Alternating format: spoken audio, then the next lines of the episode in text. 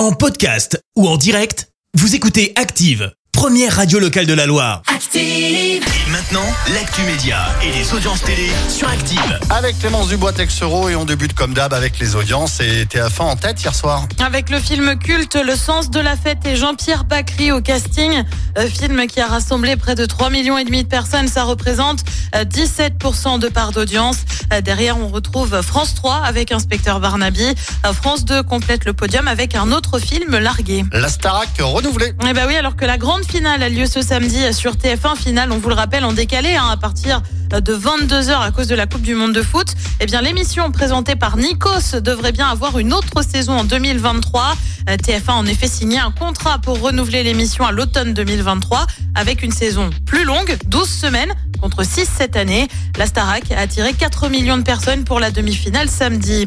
Et puis on continue avec des larmes, non pas celles de Chris et Tiana qui ont été éliminées. Et oui, désolé pour le spoil comme on dit, mais plutôt les larmes de Leila Kadour Boudadi. Hier en plein pendant son 13h, c'était sur France 2. Avant de refermer ce journal, il y a des nouvelles qu'on aimerait ne jamais avoir à annoncer. On a appris la disparition de Pascal Joseph, un grand monsieur de la télévision, ancien directeur des programmes de France 2 et France 3. Il avait 68 ans et nous pensons à sa famille, à ses enfants et à ses proches. C'est la fin de cette édition. Merci à vous.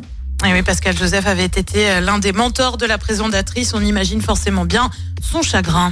Et le programme ce soir c'est quoi? Eh ben sur TF1, je te le donne en mille, c'est la Coupe du Monde de foot avec États-Unis, Pays de Galles. Le coup d'envoi, souvenez-vous, c'est à 20h et pas à 21h. Bah oui, on est en décalé. Euh, sur France 2, c'est un film, La dernière reine de Tahiti.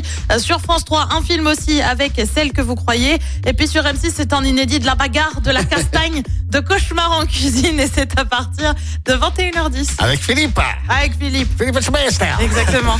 Merci beaucoup Clémence, on se retrouve. Merci, vous avez écouté Active Radio, la première radio locale de la Loire. Active.